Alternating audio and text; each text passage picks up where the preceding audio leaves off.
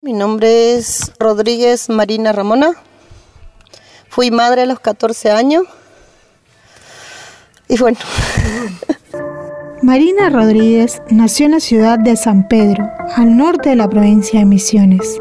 Con el tiempo se fue a vivir a Oberá, donde forma parte de un grupo de tareferas, que son las mujeres que trabajan en la cosecha de la yerba mate. Argentina es el principal productor y exportador global de yerba mate. Marina también se dedica a la olería, hace ladrillos junto a su compañero. A los 14 años parió a su primera hija, pero no la pudo criar porque se la arrebataron. Todos los días entran siete niñas a salas de partos en distintos rincones de la Argentina. Siete niñas de menos de 15 años con embarazos no buscados. Siete niñas expuestas a los riesgos de parir. Siete niñas que crecerán criando. Siete niñas que no tuvieron derechos, información, acceso a la salud ni herramientas para elegir. Esto es Siete Niñas. Un podcast federal con siete protagonistas. Mujeres de distintos lugares de la Argentina que se convirtieron en madres antes de los 15 años. No son casos. No son números. Tienen nombre. Tienen historia. Y aquí la cuentan. Soy Gabriela Ayala, comunicadora de la provincia de Misiones y trabajo en la ciudad de Posadas. Estoy a 100 kilómetros de Oberá, la que brilla en lengua guaraní, es la segunda ciudad en importancia de la provincia. Luego del arribo de los primeros colonos de origen nórdico al Yerbal Viejo, la zona comenzó a poblarse a un ritmo acelerado con la llegada de nuevos inmigrantes que en su mayoría provenían de Brasil, escala previa para miles de europeos que se instalaron en Misiones a comienzos del siglo XX a dos cuadras de la gran avenida histórica Yerbal Viejo que cruza Oberá, vive Marina Rodríguez. Su casa queda en una calle de tierra roja y empicada, como la mayoría de la zona. Vive con sus hijos e hijas, nietos y nietas entre paredes de madera. En la entrada de su hogar hay un hall y ahí nos espera. Si bien es la hora de la siesta, se escucha un gallo. El animal está parado en el muro como anunciando cada visita al barrio. Marina se sienta en su sillón rojo y empieza a hablar, a contar su historia. Bueno, yo soy nacida y criada en, San Pedro Misiones. Eh, me crié con madrastra y padrastro. Tenía nueve años cuando falleció mi, mi padrastro y 14 años cuando falleció mi madrastra. Bueno, y yo vivía con mi madrastra cuando falleció mi padrastro. Y después me involucré con un chico, eh, me escapé de la casa. Y bueno, y cuando me estaba con el chico ese, con el señor ese, él era doble mayor que yo. Después él me maltrataba, era muy celoso y ahí yo volví en la casa de mi mamá, pero yo no sabía que estaba embarazada. Cuando estaba, él me mandó llamar y mi mamá se enojó tanto con él y no me dejó que yo vaya más porque él medio me pegaba y me judiaba a mí. Y y bueno, y cuando yo tuve la beba, ella tenía siete meses cuando falleció mi madrastra. Y ahí yo me quedé sola. Y ella me dejó mi casa, todo. Después me, me acompañé con otro señor y el señor ese hizo vender mi casa, todo. Y me quedé a la casa de la suegra, vamos a poner ahí. Y después mi suegra me echó de la casa y mi esposo hizo una, una casita para mí en, en un terreno ajeno. Y cuando estuvimos viviendo ahí, él se me fue, se fue y me dejó solita. En la casa de Oberá, Marina vive con su actual pareja. Además de la cosecha de la yerba mate, se dedican a hacer ladrillos. Sí, cuando yo tuve la, tercera hija mía, yo me conocí con él. mi beba tenía dos meses cuando yo me acompañé con él.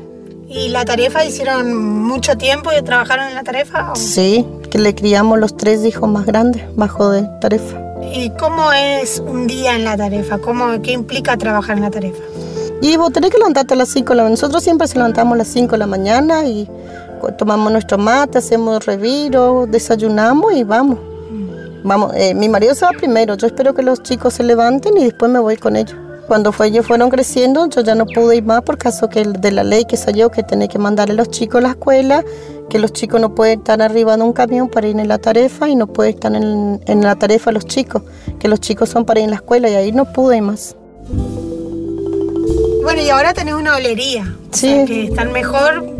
Sí, por un lado vamos a poner, es mejor la olería y por otro lado es mejor la tarefa. Porque en la tarefa que llega a los 15 días vos tenés la plata o antes de los 15 días vos podés sacar y ir comiendo, vamos a poner. Y la ladrillo ahí está, como usted ve, ellos cortan hoy y en un mes o 15 días, depende cómo, le ayuda el tiempo para secar los ladrillos para quemar. ¿Cómo está constituida tu familia? Ahora tenés cu- cuántos hijos. En total tengo siete con la primera que no fue. Y ahora en mi casa están tres hijos míos. Y ahora estoy cuidando los, los dos gemelitos, que son nietos de mi marido y nieto mío también. Si de él, es mío también. Claro. ¿Y ahora tenés cuántos años? Yo tengo 41, voy a cumplir 42 en octubre. En total desamparo, Marina llegó a la maternidad a los 14 años y cuenta que a los pocos meses fueron víctimas, ella y su hija, de un delito sobre el que en Misiones se habla mucho y se investiga poco, el robo de bebés. Marina, vos nos contabas que fuiste madre a los 14 años. Contanos un poquito cómo fue ese momento. Y bueno, yo fui madre a los 14 años porque yo no tuve un consejo, vamos a poner, un consejo de madre como hoy en día una madre le aconseja a un hijo, que se tiene que cuidar, que tiene, que tiene las pastillas, que tiene preservativo, que tiene todo eso para cuidarse. Y yo nunca tuve eso. Pero iba a la salita. No había eso No antes. había. No, y la mamá de uno nunca, nunca decía nada. Si uno, ni cuando uno iba a enfermarse del mes, de la metración, uno no sabía nada. ¿La pareja tuya cuántos años tenía? Ni me recuerdo más cuántos años tenía. Yo sé que era doble más grande que yo. Mi mamá no sabía nada. Yo me escapé de la casa. Sí, yo me escapé de la casa con él y bueno, y estuvimos viviendo tres meses por ahí juntos. Y después nos dio la- las cosas porque él me, maltrataba mucho y, y yo me di en cuenta que en mi casa no era así. Que mi mamá nunca me maltrataba así de esa forma como él me maltrataba. Después un día él salió para buscar cigarrillos, no sé qué, y nos vino a dormir en la noche. Y yo le pregunté dónde él se quedó, él no me quiso decir. Después le contó a la mamá y yo estaba escuchando. Y ahí yo agarré toda mi ropa y me fui a la casa de mi mamá. Y le conté a mi mamá. Y le dije todo y después ella no me dejó volver más con el, el hombre ese. Y en eso yo no sabía que yo estaba embarazada. Después se me fue creciendo, creciendo la panza y yo tampoco no sabía que era eh, un embarazo. No sabía qué, qué significaba de la panza grande. Eso me fui al médico y le dije, y ahí me dijo que yo estaba embarazada. Y ahí yo dije, ¿cómo voy a estar embarazada? ¿Qué es eso? Le dije, porque yo no sabía. No tenía idea. Y bueno, y ahí mi mamá, me, después que vio todo eso, me dijo que yo estaba embarazada, que dentro mío te- estaba un bebé, que se estaba engendrando un bebé y que nada más eh, ella me iba a ayudar a sacarle adelante el bebé. Y bueno, y mientras mi mamá vivía, yo tenía a mi bebé conmigo. Después falleció mi mamá. eh, en los siete meses, mi mamá, vamos a suponer, falleció cuando mi bebé tenía.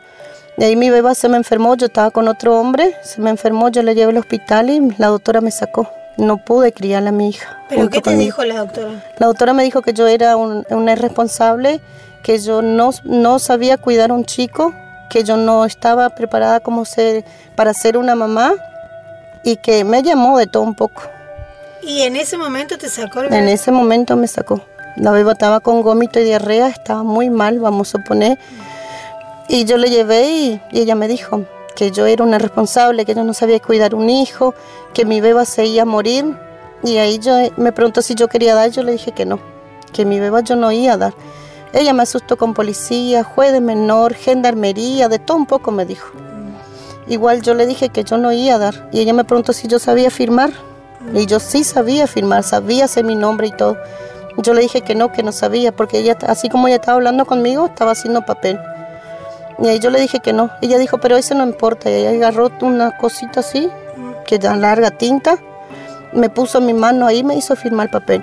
Y cuando ella me hizo eso, me dijo, agarra tu, la ropa del bebé, me dijo, desnudo el bebé. Me dio todito la ropa, así como Dios le trajo al mundo al bebé. Me dio la ropa y me corrió al hospital. Y, y no me dio y no me dio.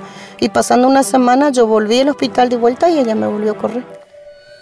Y, Y ahí a- hiciste la denuncia, todo. ahora sí hice una denuncia, pero hasta ahora no, no tengo ni un resultado ni nada. Pero esa doctora se ve que ella era acostumbrada, porque cuando yo le tuve a mi hijo, el que tiene 25 años, ella también me hizo lo mismo. Mm. Me dejó un mes en el hospital sin él tener totalmente nada, nada, nada. No tenía vómito, no tenía diarrea, no tenía nada. En una pieza yo estaba, pero en esa pieza donde yo estaba, yo estaba como una reina, ahí vamos a poner yo y el gurí. Tenía ropa, calzado, juguete, todo. Y ahí venía gente, vamos a poner así como usted venía, hablaba conmigo, me preguntaba si yo quería darle a mi hijo y yo decía que no. Después como yo vi que llegaba mucha gente, yo le dije a la última familia que vino decirle a la doctora si ella quiere dar hijo, que ella haga uno y que dé, porque yo a mi hijo no le voy a dar más. Basta uno ya que ella me sacó. Y si ella me sigue diciendo las cosas así que yo dea, yo le voy a hacer una denuncia. Yo que ella llame policía y todo. Ahí vamos a sacar el trapo una hija que ella me sacó. Se ve que esa familia fue y le dijo y la doctora me... Casi faltó poco pegarme dentro de la pieza. Y cuando me mandó que yo me vaya, me dijo, si mi hijo se agarraba y se enfermaba, ella me iba a sacar. Yo dije, si mi hijo se enferma, usted tiene el derecho de cuidarle y dame para mí de vuelta, le dije. Curarle y dame, por caso que yo soy la madre, dije. Claro. ¿Y cómo se llama esta doctora? Nelida Pelizotti. La médica que nombra Marina estaba a cargo del hospital de la localidad de Mago. Aunque Marina hizo la denuncia formal por el robo de su bebé, el trabajo en la tarefa la fue trasladando de un lado a otro y no pudo hacer un seguimiento sobre el avance de la causa. Nunca más volvió a ver a su hija. En 2005, la médica Nelida Perisotti estuvo imputada por el robo y la venta de un bebé en Vía Guaraní. Sí, como escuchan, la ex directora de un hospital público fue detenida en su momento porque estaba señalada como la autora intelectual de la sustracción de un bebé guaraní recién nacido. Todo empezó con la denuncia de un bebé desaparecido del hospital en agosto de 2005 que tuvo una resolución rápida. Al día siguiente fue encontrado en mano de una pareja marplatense a unos 30 kilómetros de Monte Caseros, con papeles falsificados en los que figuraban como padres. Las crónicas periodísticas de la época señalan que la criatura había sido vendida por 3 mil pesos en 2006, el caso llegó a debate oral. El juicio se desarrolló en el Tribunal Penal 1 del Dorado, que condenó a la pareja que compró al bebé a tres años de cárcel y siete años de prisión para el enfermero entregador. Nelida Perisotti fue absuelta. Esto es uno de los pocos casos de este tipo que llegó a juicio en Misiones. La mayoría de los robos de bebés ni siquiera llega a denunciarse. Misiones, junto con Chaco y Formosa, históricamente han tenido las tasas más altas de maternidad infantil. La historia de Marina no es un caso aislado. Mi nombre es José Luis Fuentes, soy abogado, integrante del equipo Misioneros de Derechos Humanos, Justicia y Género. Y bueno, tenemos como una de las tareas siempre analizar el contexto de la provincia en cuanto a la situación de los pueblos indígenas, a la situación de, todos los vulnerables, ¿no? Y aquí hay un largo historial en nuestra provincia donde la sustracción de menores, donde se ve eh, diferentes tipos de actores del Estado vinculados eh, involucra a los pueblos indígenas y, lo que dice llanamente se llama muchas veces el, robo de bebés. Lidia Schiavoni es antropóloga social y trabaja en la Universidad Nacional de Misiones. Hace varias décadas que investiga temas vinculados a cuestiones de género, violencia y sexualidad, pero sobre todo la maternidad forzada en la tarefa. La realidad de las mujeres misioneras es dura y es dura sobre todo si uno piensa en la precariedad de algunas eh, condiciones de vida. Es una provincia que a pesar de su riqueza en términos de recursos naturales y de posicionamiento estratégico en términos geopolíticos, sigue teniendo entre un 25 y un 30% de hogares pobres. Y en estos hogares pobres justamente se concentran la mayoría de los niños misioneros. Y las niñas misioneras son quizás quienes peor lo pasan. ¿Por qué digo esto? Porque a los casos de violencia sexual y de género que no están exentos los varones y los otros, las mujeres por la disposición o capacidad de engendrar hijos se ven doblemente damnificadas. no solo por las situaciones de abuso y violencia, sino por el resultado de un embarazo no previsto ni deseado. Es decir, la incapacidad que hemos tenido y asumo una cuota de responsabilidad para difundir, concientizar, promover el ejercicio pleno de los derechos. De las mujeres en cuestiones de salud sexual y reproductiva nos lleva a que estas niñas madres, que es la peor contradicción que podemos encontrar en términos de proyecto eh, de vida, lleva a que desarrollen embarazos de altísimo riesgo con una proyección de vida tremenda en términos de lo que implica abortar una vida, porque de eso se trata, y en realidad lo que estamos haciendo es, por no ejercer el derecho a una interrupción legal del embarazo, abortamos una vida. Esas nenas obligadas a parir llevan unas vidas muy difíciles. Y esas criaturas que nacen en esas condiciones también, porque no son criadas por sus madres, porque sus madres no están en condiciones, y serán terceros los que las críen del modo en que puedan. Hasta no hace mucho, las niñas, madres en misiones no eran noticias. Hoy, cada tanto, alguna historia de una menor de 15 años embarazada salta a los medios, pero estas niñas siguen siendo desprotegidas y abandonadas. ¿Qué pasa cuando nos encontramos con casos como el del año pasado, de la niña del Dorado, denunciada por una vecina con un embarazo de casi cuatro meses, gemelar, que es derivada a la maternidad de Posadas? Y el argumento fuerte que aparece es, ella quería tener la hermana de 15 años que hace de tutora la va a ayudar. Esto es el absurdo más el absurdo más el absurdo. ¿Quién se preguntó sobre la capacidad analítica de esa criatura en el momento de tomar esa decisión? Cuando indagábamos acerca de quién era el padre de las criaturas, nos encontrábamos con un sospechoso caso de explotación sexual y donde el caso de trata también podía estar en juego porque era una nena que había sido dada a un señor adulto por su madre que no la podía criar. Si se la dio para servicio doméstico, si se la dio como, no sabemos. El hecho es que ante ese resultado, el Estado misionero, muy lejos de plantearse la seguridad que podía tener, pone por sobre esto, porque cuando conviene a los intereses en juego, la opinión de los niños es lo primero. ¿En qué condiciones opina esta criatura? ¿Qué responsabilidad tienen los que acompañan esta, esta decisión? ¿Cuáles son las cosas que efectivamente, hasta dónde aparece la amenaza de si se produce un aborto después no vas a poder quedar nunca embarazada? Y una mujer que no es madre casi que no existe como persona. La tarifa es una labor que se realiza en zonas rurales, alejadas de los centros urbanos de misiones, donde las condiciones de trabajo son insalubres. Los niños y las niñas acompañan durante los meses de cosecha como una especie de ayuda familiar que empuja a la deserción escolar. Antes las mujeres no cobraban, era el varón el que recibía los billetes por el trabajo que hacía todo el núcleo familiar. Cecilia Rosé era médica ginecóloga del Hospital de Fátima, en Garupá, muy cerca de la capital misionera. Es especialista en la atención infanto-juvenil y analiza el contexto en el que vivió Marina Rodríguez y tantas otras tareferas. Hay una cuestión social donde está socialmente aceptado que la mujer, si ya terminaste la primaria, menstruaste y eh, estás a cargo de tus ocho hermanos, porque tu mamá labura mañana, tarde y noche, tu padre está, no está, no importa, y eh, estás en pareja, ¿sí?